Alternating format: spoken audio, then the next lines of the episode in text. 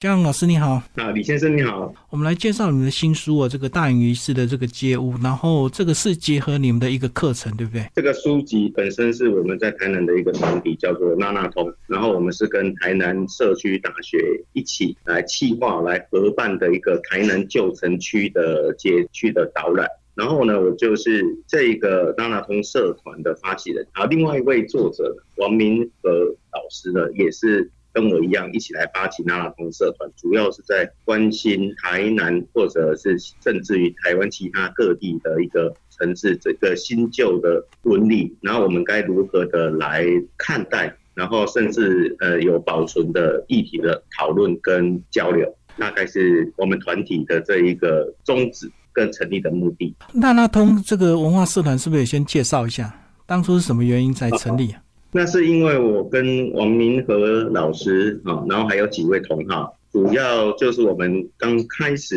呃都是非常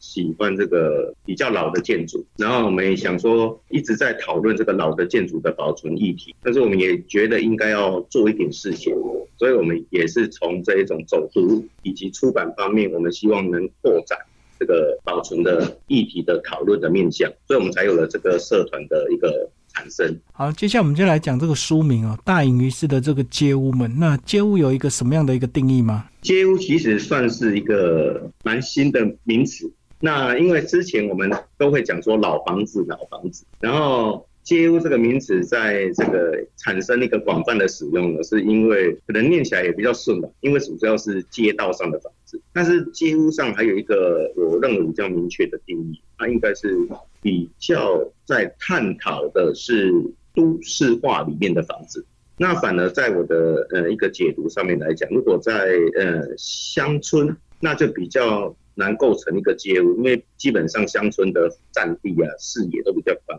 所以，我我大概是解释街屋，它应该是都市化较为明显的地方来讲，街屋哦会比较适合，因为这是有一个街道的一个样子。接下来我们就来讲，你们在这个课程内容其实是以这个台南市区为主，所以你们两个都是当地人吗？对，我们两个都是台南人。嘿，所以这样的一个课程，单纯就是欣赏街屋的美，还是说对街屋的这个运用或利用有一个什么样的一个推动？呃，在我跟王明和老师的序里面，我们有提到，其实上一本我们在二零二零还有出版一本叫《台南街屋》，然后这本《台南街屋》呢，它其实是探讨的是日本时代到战后初期，我们比较面向是比较偏有一点那个日本统治下的一个台湾的建筑风景。那回到这本大隐于市的街屋们，我们在我把时间走。往下，那这是继续往前拉的话，应该就是在探讨的是战后，就是一九四五以后，那么台湾的房子跟日本时代以至于战后初期的房子的不同的面向在哪边？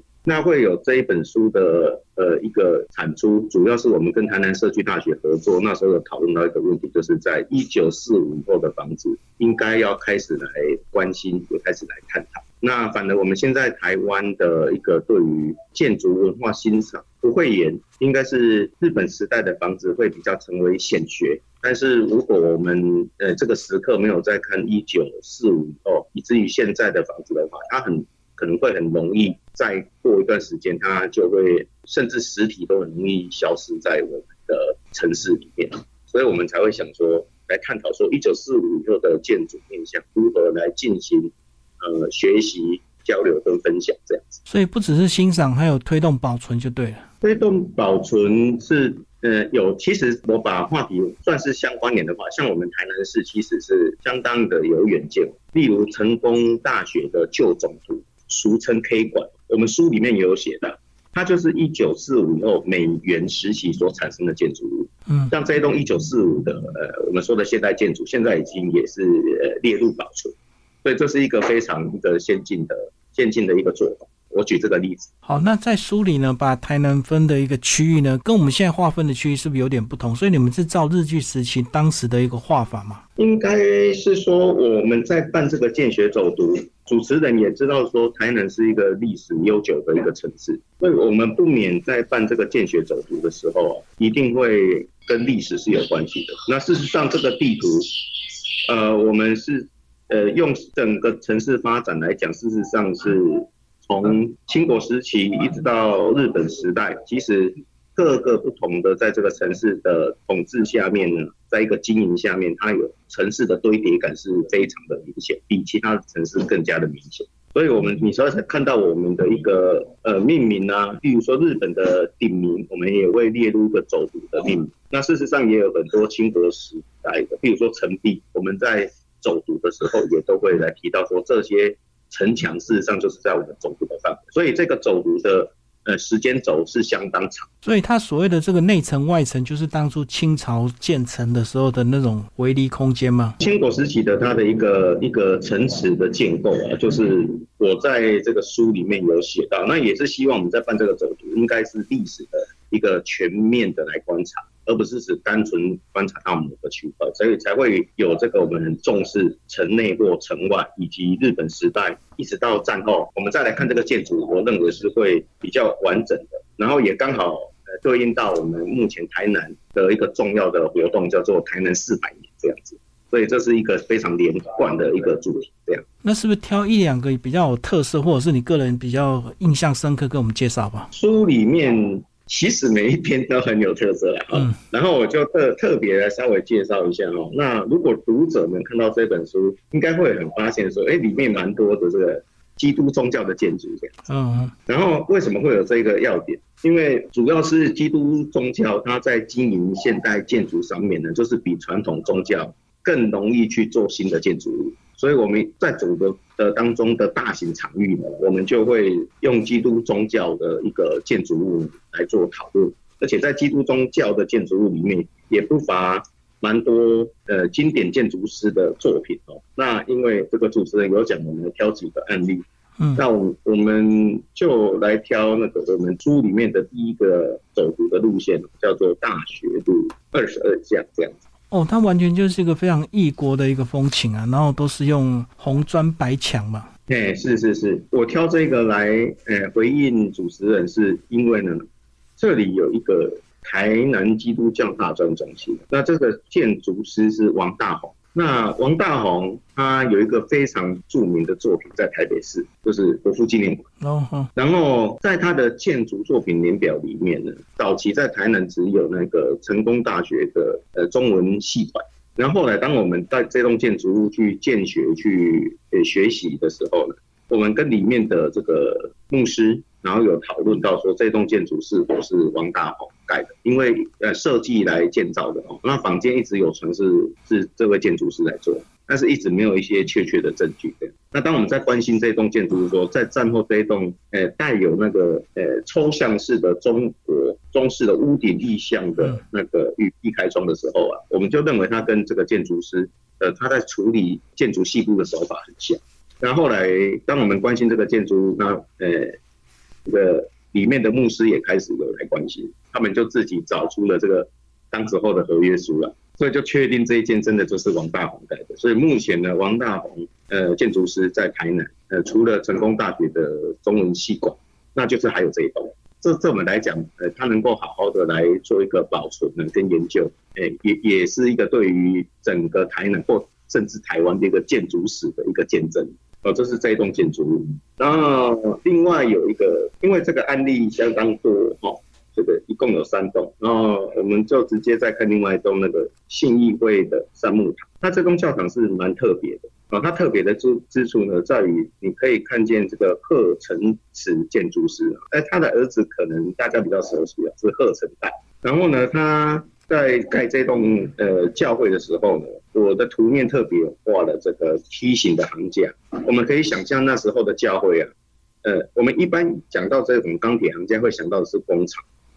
工厂在使用哦。然后我的图面里面就有把这个行架呢这个一些形制画出来。那我觉得它相当大胆，就是直接把这个里面的行架系这种所谓的我们传统认为是工厂的工艺的，直接用在教会里面。所以我在书里面的第三十页，我就放了照片进来。第三十页，那三十页里面，我就把那个教堂的室内空间就拍摄出来，然后也放到书里面。就是它整个是挑高的行架系统，然后呃行架特别用的梯形行架，让它的天花板比较高一点。我认为在当代是非常前卫的做法，而且它的那个开窗啊，哈木质开窗是都是挑高的哦。我们我跟王老师那个进去这个空间，当整个开窗打开的时候，那个空气的对流是呃相当好的，几乎是不太需要什么空调哦。在那个时代是非常注重这一种利用自然，不管是引进光源或者空调，因为那时候的空调毕竟不像现在这么的呃方便，所以大家要尽量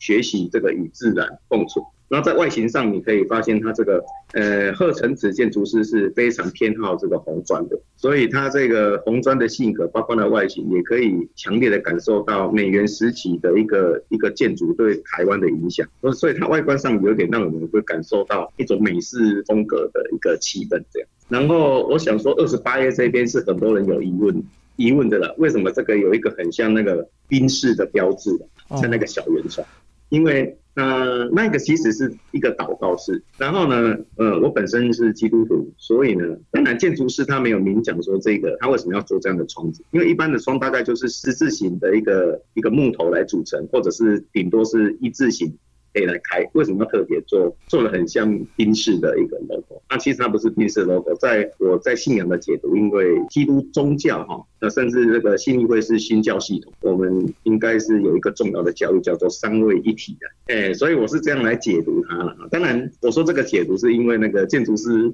或者是当时候找他设计的人并没有这样想，不过我这样子看看起来也相当合理。不过这个是属于建筑的一个解读。我们来挑一些，有一些是就比较中式的建筑，对不对？诶，也是天主堂，可是它盖的很像中式的一个这个琉璃瓦的建筑。呃，您是说那个圣母主教堂？主持人果然是挑的好。这一间其实在台南市啊，这是相当有名的一间